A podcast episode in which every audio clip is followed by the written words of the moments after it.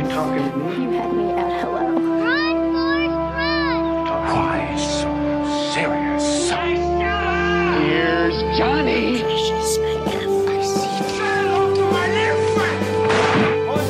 Vive el cine en primer plano. Bienvenidos al podcast de primer plano. Aquí está, lo prometido es deuda. Estamos de regreso una semana después. Bueno, una semana y un poquito más después estamos de regreso para platicar de un súper estreno que acaba de salir en Netflix, que, creo que ni siquiera tuvo la oportunidad de, de estrenar en salas, pero eso ya lo, lo, estaremos platicando ahorita.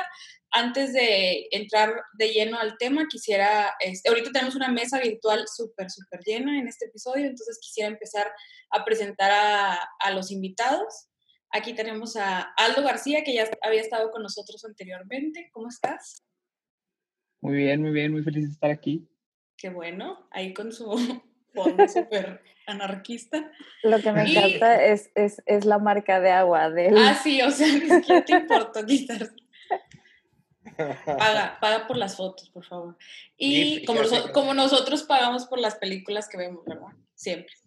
Claro. Entonces, y también está aquí Daniel con nosotros. ¿Qué onda? ¿Cómo Hola, ¿qué tal? Mucho gusto. Mucho gusto, Sandra. Buenas tardes. ¿Cómo están? Muy bien. Y por último, Marisela está de regreso.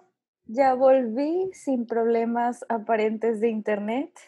Es que el internet ahorita es sí, no, todo un tema. problemas de cargador, eso sí, pero esto se sí. soluciona más fácil. pues sí. ¿Y qué, qué, han hecho esta semana? ¿Qué han visto? ¿Qué, qué ha rondado ahí por, por el internet para ustedes? Yo. ¿Qué crees de esta película? El... Aparte, obviamente, de lo que vamos a hablar. De lo que vamos a hablar. ¿Ha visto algo más interesante? Yo, me me... Lo... Ah, dale, dale, ¿quién se... dale Marisela, dale. No, yo me eché el documental de Epstein en Netflix, esta docuserie de cuatro episodios de 50 minutos. Está cañón, cañón, ¿Está bueno? cañón, cañón todo lo que pasó. O sea, está buena en el sentido de que, o sea, sí conectas mucho con las víctimas, sí te das cuenta de todo lo que pasaron, de el enorme poder que tenía este tipo y de cómo les voltearon eh, los papeles y las revictimizaron a ellas. O sea, después de haber sufrido todo esto que sufrieron, a ellas las tacharon de prostitutas, de no sé qué, les hicieron un shaming brutal. Porque fueron las malas, ¿no? Ajá, o sea, de que, bueno, pues es que a ti te pagaron. O sea, tú estabas recibiendo sí. una compensación económica. Entonces sí se pone cañón todo es esto. que este sujeto, para el que quien no lo conozcan, Jeffrey o Jerry? Jeffrey. Jeffrey. Jeffrey Epstein o Epstein, no sé cómo se diga su nombre, es un super magnate de Nueva York, así de los millonarios, o sea, tenía una mansión en Nueva York, o sea, en Manhattan, donde obviamente son puros cuartos miniatura del tamaño de una alacena, de como 60 millones de dólares, tenía una isla, tenía 77. estos... Ah, 77, bueno. Uh -huh. En general era un hombre así riquísimo que tenía los contactos por todas partes y, este, pues, digo, no hay otra manera de decirlo, pero era un pedófilo, y el cual eh, les decía a estas chicas que fueran a, a, su, a su casa para darle un masaje, ¿no? Entonces, pues estas niñas que obviamente solamente buscaba a las chavas que eran como vulnerables, que ya tenían problemas en casa y cosas así, ellas pues por querer sacar un dinero van con él y pues resulta que el masaje no nada más es masaje, ¿no? Y luego les dicen, bueno, y si tú traes a otra chava, yo te voy a dar 200, entonces, o 200 dólares, ¿no? Extra a lo que ya te había dado. Entonces crea tipo un Herbalife de prostíbulo, o sea, donde vas a meter más y más gente y ya había redes en las que abajo de una chava ya había otras 30 chavas. Entonces, a mí lo que más me sorprendió es primero todo el poder que tiene ese hombre a sus manos, que hasta tenía a la policía en su lado, y además de, o sea, lo enfermo que estaba porque, pues, ¿qué? O sea, estaba con tres chavas al día, cinco chavas al día, porque al final eran miles, de, bueno, no sé si miles, pero a lo mejor unas 500 chavas que estuvieron este, involucradas con él. Entonces es algo horrible y siento que el, igual y me hubiera gustado un quinto capítulo, o sea, como para poder ahondear un poquito más en los temas. Siento que cierra como súper abrupto la serie, sí. pero está muy, muy buena. Yo no sí, a mí me gustó. Pero sí, ya la puse en la lista. Está, y obviamente pues con esta onda de los anónimos y todo lo que está saliendo esta semana, pues ya eh, aparentemente se confirmó que, que, Trump, que era uno súper amigo, que ahora niega que eran amigos, ¿verdad? De, de este señor, pues al parecer sí estaba como involucrado en, en este tipo de comportamientos. Pues es que el 2020 se citó, B de Venganza está citada en 2020, ¿no? Por eso ya oh. todo, todo, todo Sí. sí, está cañón, o sea, todas estas ondas también que han salido en internet, o sea, justo cuando no creíamos que podía pasar algo, pasan más cosas, ¿no? No, y te llenan y llenan, o sea, porque empezaron a salir como que muchas cosas al mismo tiempo y fue que, ok, ¿a, dónde volteo? O sea, sacaron la lista supuestamente negra del, de Epstein y luego salió el documental y luego Trump dijo no sé qué y luego pasó esto y, y lo otro, o sea, ya no sabes ni qué. Claro. Sí, pues, eh, y ahorita pues la gente tiene más tiempo libre, claro que va a prestar más su atención y mezclado con todo lo que está pasando en Estados Unidos, las protestas, ahorita es mm. una atmósfera de, de, de, ver esos temas negativos que mucha gente pasa por alto, yo creo. Mucha gente ignora o prefiere no, bueno, no voltear a ver. Y mucho de, de, todo lo que está pasando en Estados Unidos pues sale como de, de, esta opresión de las minorías, ¿no? Que ha habido por los siglos de los siglos en, en, en Estados Unidos y que pues la gente busca un cambio, ¿no? Y creo que para hacer un puente de lo que vamos a platicar. Creo que eso también tiene mucho que ver con la película de la que vamos a hablar, que es la de Ya no estoy aquí, este, donde también se habla pues de una minoría muy específica o, de una subcultura o incluso contracultura, yo la llamaría, eh, de, de, aquí de Monterrey. Bueno, aquí estamos hablando yo en Monterrey, separados, ¿verdad? por algunos kilómetros, pero, aquí estamos. Todos hemos pero todos han, exacto. Entonces, yo no sé si ustedes conocían esto la cultura de los colombianos?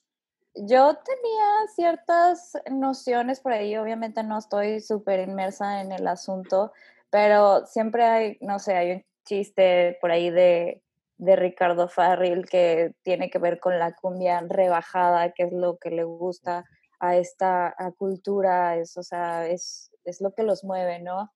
Eh, y era lo poquito que sabía y Celso Piña alguna vez eh, también los trajo a la luz, pero eh, realmente era, mínimo, o sea, para mí sí puede llegar a ser como un choque de qué, qué onda con, con esto, ¿no? Y yo sabía que existía, pero la verdad es que cero sabía que nació aquí en Monterrey. O sea, eso, eso se me hizo súper interesante, digo, de donde yo soy, yo nací aquí, entonces, sabía que existía, sabía que ahí estaba, eh, sabía que se practicaba aquí en la ciudad, pero no era, o sea, yo no estaba nada consciente de que había nacido aquí, que es una cosa, pues, eh, un poco grandecita, ¿no? Entonces, está bien interesante.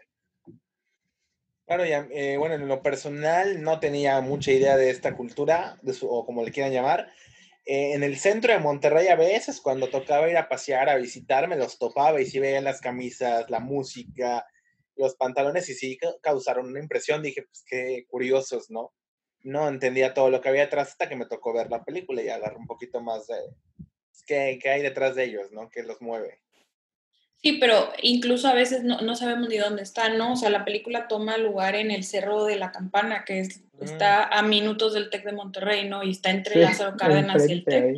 Hay un meme muy gracioso donde dice que Cindy la Regia y ya no estoy aquí, los divide Lázaro Cárdenas, ¿no? O sea, la avenida Lázaro Cárdenas, y es totalmente real, ¿no? Entonces, incluso hubo, hubo bastante comentarios, o sea, yo me metí, por ejemplo, el Norte sacó como la noticia de que iba a salir esta película, y varios así, este, periódicos locales, y pues los comentarios abajo mucha gente decía que no le había gustado, porque mucha gente la, la como que quería más acción, o quería, creía que iba a ser como más de tema matanzas, tema narcos o algo así, y otra gente creía que iba a ser, eh, que, no, que no representaba Monterrey, que cómo la gente del mundo iba a ver que eso era Monterrey. Entonces yo no sé ustedes ahí qué opinen de, de, eso.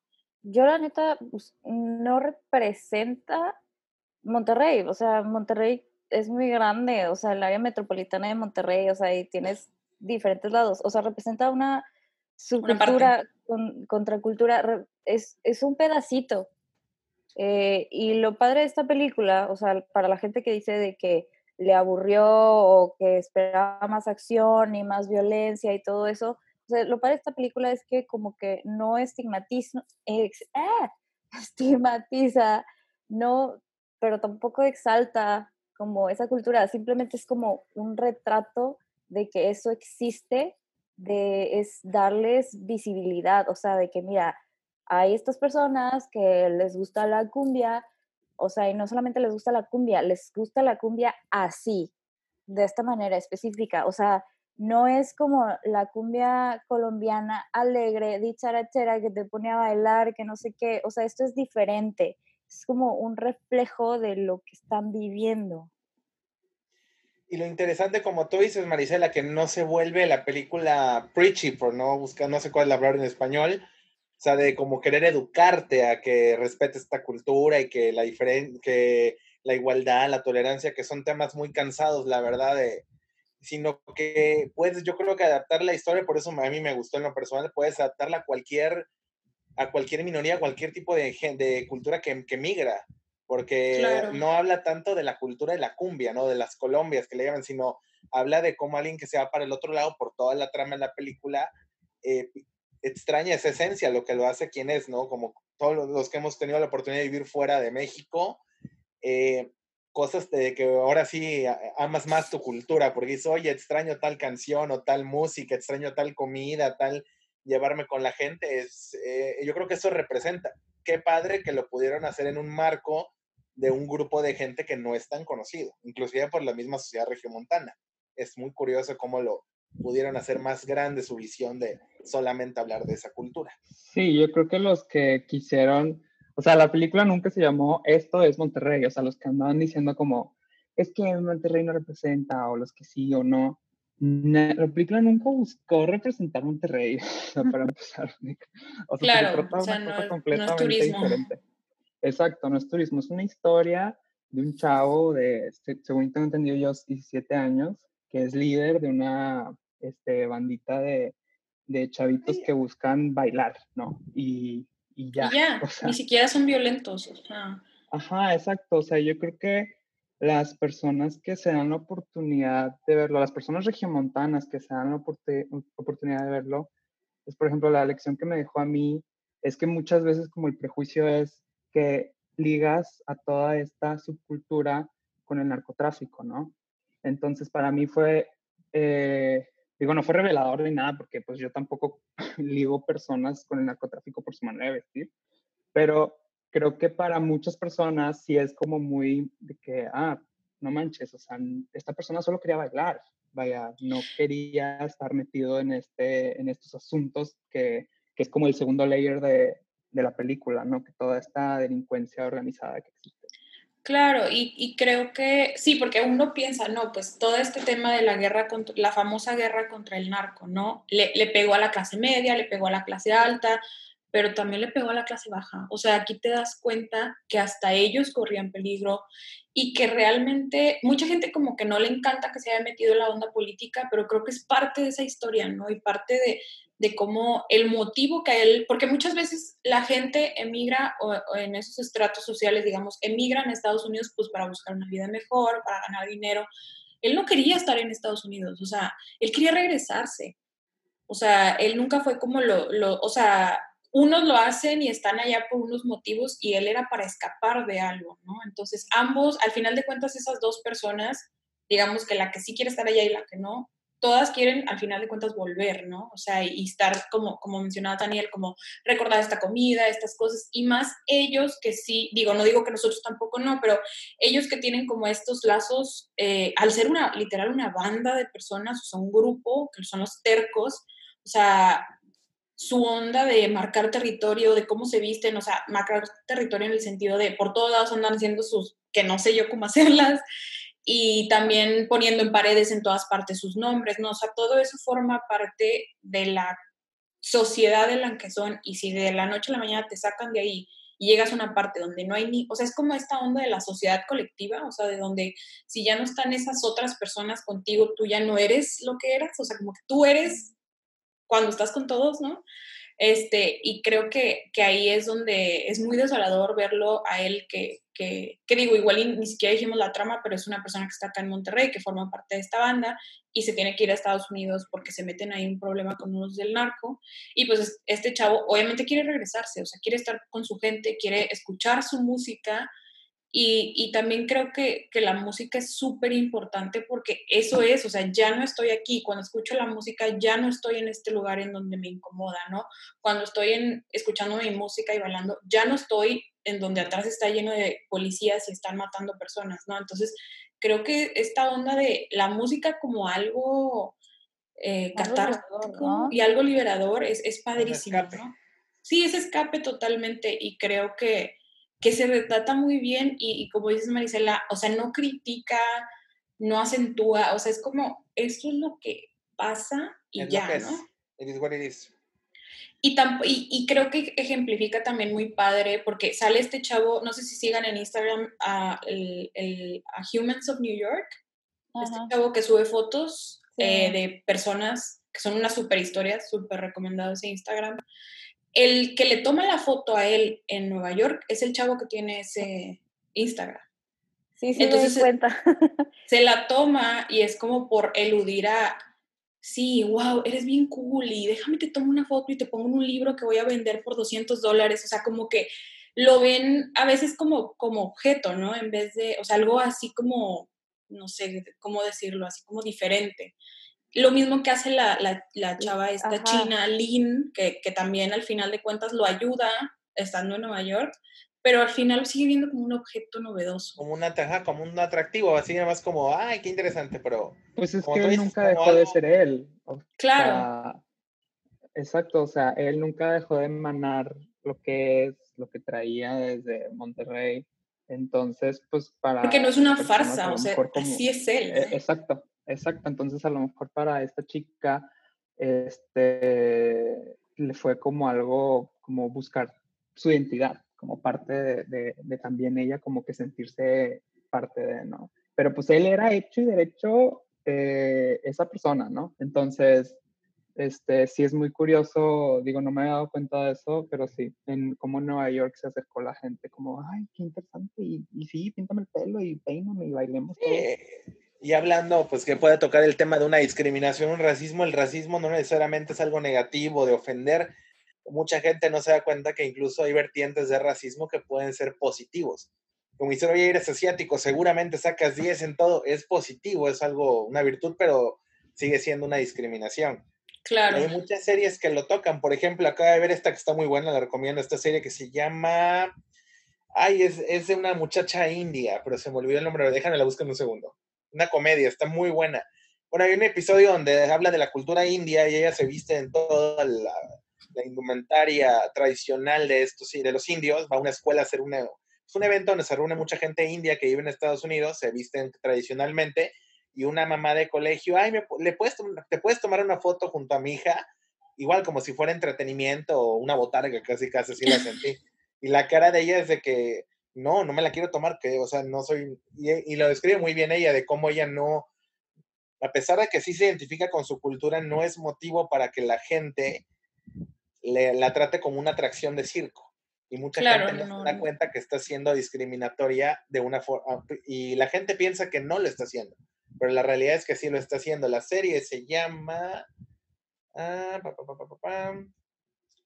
¿Dónde la dejé? Sí, ya la acabé, así que ya me la quitaron del historial de por ver. Ahorita que la Sí. encuentre y me acuerde les digo. Está en Netflix. Sí, y, y, y ahí pues esta chava Lynn, que es la, la que conoce y la que medio le ayuda, ahí, pues ella también es una minoría, ¿no? En- en- y a lo mejor, y creo que incluso en alguna parte de la película dice de que ahora las chavas de mi salón ya me hablan y me invitaron a una fiesta, ¿quieres venir conmigo? O sea, Ujú. También se muestra como esta parte donde ella pues a lo mejor también vive algunas de las cosas que puede vivir eh, Ulises, que es nuestro personaje, eh, pero al final de cuentas ambos tienen como ese problema y ahí es como donde se ve el lazo, pero que al final no va a ser conexión porque pues él no está dispuesto a absorber nada de Estados Unidos, o sea, incluso critica a los chavos con los que vive diciéndoles, "Us- ustedes quieren parecer negros, o sea, porque solo escuchan hip hop. Y quieren parecer de aquí cuando ustedes son mexicanos, ¿no? Entonces también es como otra conversación este, eh, que se podría dar, ¿no? De, de, de, estas otras personas que están con él en un tiempo en, en Estados Unidos. Sí, sí. Pero, pero sí. El, el, el, choque cultural es, es evidente, o sea, tanto de esta chava Lynn con él, o sea, que al final los une, a pesar de la barrera del idioma, los une, él, él sigue con sus raíces súper arraigadas de, no, sí, yo soy mexicano y que no sé qué. Y algo que también está muy padre en la película es que como que se aleja de todo ese glamour de Nueva York. ¿También? Entonces está el barrio tal cual, o sea, cómo llega a un barrio de, de latinos, o sea, cómo choca, aunque es gente mexicana, también hay un choque cultural entre. Entonces, eso está, eso está muy padre en la película y se me hace algo como muy atinado. Porque y, obviamente y no va a llegar así de que, ay, sí, la, el sueño. A la casa de Jeffrey Epstein. no va a llegar ahí. Claro, o sea, sale de un barrio para llegar a otro. Uh -huh. Donde, y y donde mismo, no es pero... nadie. O sea, donde no es de nadie. ahí sale de necesito regresar, necesito mi cultura, necesito mi gente. O sea, y regresa totalmente transformado. O sea, regresa así su, su característico pelo. Pelo. Peinado. No, y, y llega a, a, a, lo que pareciera años luz después, ¿no? O sea, donde un amigo de él se volvió cristiano, otro amigo de él como sí. que es, es, narco o algo así, entonces es como también... Y murió. Y lo sí, mataron. sí, al, ajá, este, y también te pone a pensar vale. que el mundo no se detiene si te vas, ¿no? O sea, también podría ser otra lectura donde ok, te extrañamos, ok, quiero que queremos que regreses, pero pues las cosas no se, no, no tienen por qué quedarse. No se detienen, la, la vida Ajá. sigue, ¿no? La gente no para. Y quizás esa desolación de él regresar y esperar que siguiera igual y que tampoco, entonces ya no soy ni de aquí ni de allá. Entonces es, es, es muy interesante. Sí, Digo, me gusta mucho. Yo creo que cualquier persona que haya salido de su estado, de su pueblo, de su casa, incluso, eh, espera, o sea, cuando regresa un rato de visita o regresa a su lugar de origen, yo creo que a todo el mundo le pasa eso, ¿no? Que piensa que todo va a ser como cuando estaba joven o como cuando estaba en prepa, qué sé yo. Nos pasó a nosotros, Marisol, yo creo que ¿cuántos años en Monterrey? Tú llevas como 10, yo, yo llevé diez. tú 10 y yo como 6, 7 años y regresas y aquí no te das, y aquí en Veracruz pues también pasaron los años, pero pero ves la gran cantidad de cambios de gente, quién se fue, quién se casó, quién no, quién sí está, quién piensa igual que antes. Yo creo que todos hemos pasado al menos por algo similar, no tan pues fuerte. Como, como quiera, o sea, aquí un dato curioso, Daniel y yo nos conocemos desde que teníamos como 11 años. Madre mía. ¿Verdad? Hola. y ahorita tenemos 28. Ay. 29. Eh, tú. Eh, y sí, o sea, re regresamos, nos vemos y es como, ok, sí hemos cambiado y no es lo mismo. O sea, no es lo mismo de cuando te vi hace seis meses ahorita que te vuelvo a ver. O sea, cambia la gente. La gente cambia. Sí, son como estas cosas de que todos te firman tu playera en la secundaria de nunca nos vamos a separar y luego de que ya no se vuelven. Bueno, o sea, sí se quedan algunas relaciones, pero obviamente no todas, o sea, y, no es todas. parte de crecer, ¿no? Y, y creo que, que, Ulises sí crece muchísimo desde, desde que llega, o sea, desde que se va, que está allá y regresa, ¿no? O sea, en unas cosas creo que va para adelante y en otras cosas creo que va para atrás. No, pero sí hay un crecimiento. Yo creo que... Es, es un chavito de 17 años. Exacto también ese es otro tema, ¿no? La pérdida de, de la infancia o de la, la, sí. la, rápida pérdida, donde todos se vuelven a, a adultos así, porque tienen que... Yo creo que la, tienen que crecer, ¿no? Eso nos pasa a todos. Creo que la escena que mejor refleja justo lo que acabas de decir, Sandra, al final es él ya sin su pelo, sin su niñez o su identidad, escuchando su música y finalmente se le acaba la pila del aparato de música entonces ya queda solamente el silencio, que es los choques, la policía. La realidad. La realidad. Y luego, mira, conecta creo que con todo lo que dijimos, que la música es un escape finalmente, para él su cumbia o Colombia, o como le llame, es su escape, su gente, su zona de confort. y cuando nos mueven, por más que tengas música o trates de distraerte y ser nostálgico como muchos lo hacemos, al final tienes que enfrentarte a la realidad y la realidad es, yo creo que es cuando se le acaba por fin la pila después de toda la película batallaba para encontrar cargador y ese aparatito de MP3 eso representa lo de atrás, la niñez, el pasado y llega un momento en que como todo se acaba, se le acaba la pila y hay que buscar algo nuevo y, es- y, y enfrentar de ponerse enfrente y enfrentar lo que pues, es nuestra realidad, ¿no? Nos guste o no, párate de crecer. Sí, también en la parte donde le explica a Lynn de que cuáles son todas, con sal, todas las banditas y, y- y todo esto, que luego después lo que hace es, o sea, mover la sal por completo, o sea, es como, bueno, pero esto se terminó, o sea, entonces también, creo que tiene, también podríamos meternos en esa parte de que tiene muchos Simbolismo. simbolismos y así, y en general creo que hablando de la producción, o sea, de los aspectos técnicos, creo que está impecable, la fotografía es Ujú. hermosa, este, y pues toda la mezcla de sonido y todo eso también, pues todas las canciones que tienen también son muy buenas.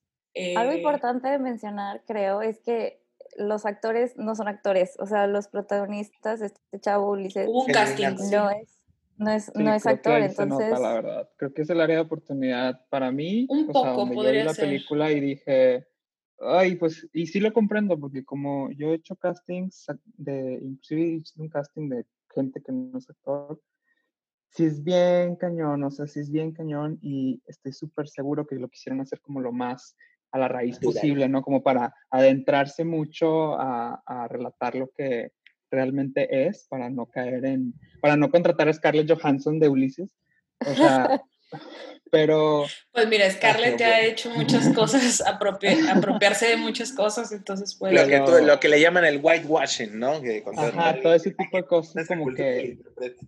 Pero, pues sí, ni modo, la verdad. eh, fuera, fuera de eso, de- no deja de ser un producto muy bello este, y se comprende, ¿no? O sea, al final son cuestiones técnicas que, pues nada más gente como nosotros que ya llevamos mucho tiempo así como que tanto estudiándolo como practicándolo y así, ya es de que lo ves, pero si se, el- por ejemplo, este, mi mamá me estaba diciendo que era una película muy bonita, que le encantó y así, que actuaron muy bien. Inclusive premiaron a, al actor de Ulises en, en Egipto. ¿no? En el Cairo, en el Festival del Cairo. Ajá, exacto. Sí. Entonces, pues sí. Creo que a lo mejor y sí, no es como la mejor actuación del 2020, 2019, pero creo que él tiene mucho carisma y eso le ayuda bastante. Sí, Sí. pero yo creo que con actores profesionales de verdad hubiera estado forzadísimo, no, no hubieras Puede tenido ser. como esa naturalidad de los diálogos como para representar realmente esa, esa contracultura, o sea, porque pues no sabes si ya han vivido algo parecido o realmente qué tanto conocimiento tienen de eso, entonces Claro, que, ser- que también está esta onda de no porque, no porque, o sea, si vas a ser una persona sin pierna, tienes que no tener pierna, o sea, claro, eso- claro, claro, claro. Ajá. Pero, pero aquí siento yo que, o sea, si te vas a traer a Diego Luna, que es 30 años más grande que el personaje principal, y le vas a rapar el pelo y le vas a pintar el pelo de güero, o sea, no, no hubiera sido lo mismo, ¿no? Aunque sea él muy buen actor. Ujú. O sea, si lo hubieran white washado, ¿no? No sé Un cómo poquito decirlo. white mexicanizado. Ajá. Este, Sí, no, yo creo que la intención del director, digo, no lo conozco, no sé si sea realmente su intención, no era mostrar una película de grandes actuaciones, sino mostrar una cultura. Claro. Era una historia sencilla de migración, de problemas, de cierto romance con, la, con Lynn y todo, pero en su raíz está la cultura, más que hacer el siguiente vehículo para Gael García o para Diego Luna. Sí. como la Pues suma del todo sí es lo más es, importante ¿eh? que O esos sea, pedacitos. De hecho, sí estaba viendo que el, el actor principal está recibiendo como muchas ya solicitudes. Y no dudo en verlo en la siguiente película del momento mexicana, ¿no? Ojalá, Pues ojalá. yo veremos. Ojalá, Sí, o sea, Sí, ojalá y vaya, porque sí quiere ser artista, o sea, y él es músico. Entonces, este, sí, sí va a ir como que formando su carrera de, de, de actuación, de artista. Escuché en alguna entrevista del director Fer Frías donde él mencionaba que, que había sido difícil trabajar con esos actores porque uno no son actores en su mayoría, o sea, algunos a lo mejor tienen ahí alguno que otra experiencia pequeña, pero los que eran extras, por ejemplo, que salen todos bailando en la fiesta y todo esto, eh, pues algunos era de que es que hoy no voy a poder ir porque pues no hay nadie quien cuida a mi hijo o eh, algo pasó en mi colonia y no me puedo salir o mi trabajo no me dejan faltar, o sea, sí tuvo Claro. como todos estos tipos de problemas por lo mismo de pues no tener como un cast así hecho y derecho, como profesional, por decirlo de alguna manera. Pero al final de cuentas, o sea, como dice, como decimos, no creo que hubiera sido el mismo producto si hubiera sido de otra manera. Digo, no sabemos, pero yo sí en personal me gusta que sea como un poquito más auténtico. Na- claro, más natural, ¿no? Sí, así es. Pero bueno, algo más que quisieran agregar, agregar de Ya no estoy aquí.